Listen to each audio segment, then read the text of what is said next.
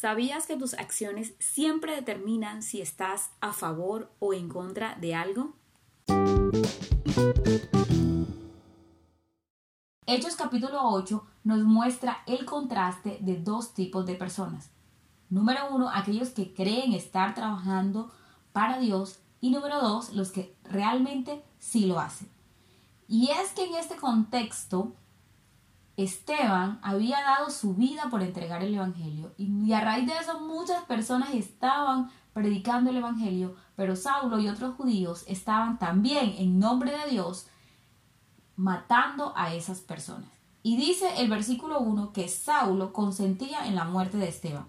Y ese día hubo una gran persecución contra la iglesia que estaba en Jerusalén y todos fueron esparcidos por las tierras de Judea y de Samaria, salvo los apóstoles.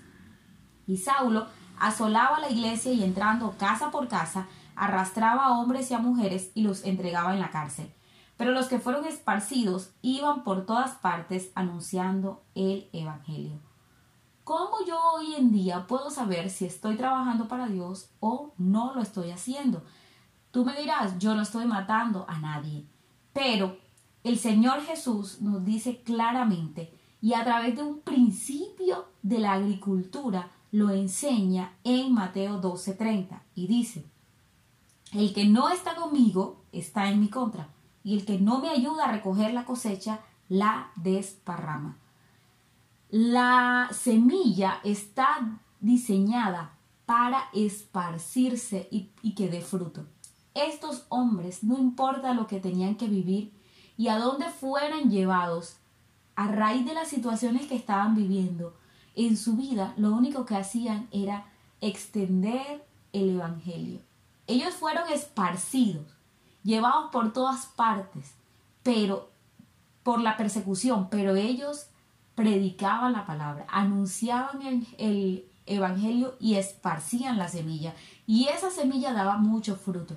Pero cuando nosotros desparram, desparramamos y no ayudamos a recoger la cosecha, sino que nos quedamos callados, no anunciamos el Evangelio, esa mies que está madura, esa cantidad de personas que están esperando porque el Evangelio se ha anunciado, se pierden.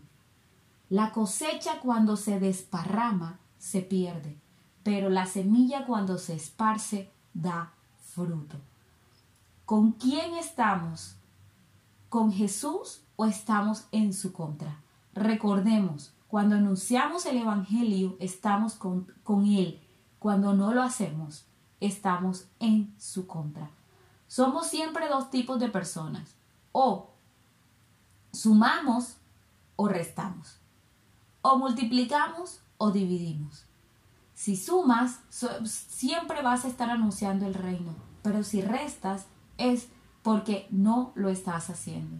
Si multiplicas, estás anunciando el Evangelio. Si divides, estás en medio de la murmuración de que no te parecen cómo se hacen las cosas en la congregación.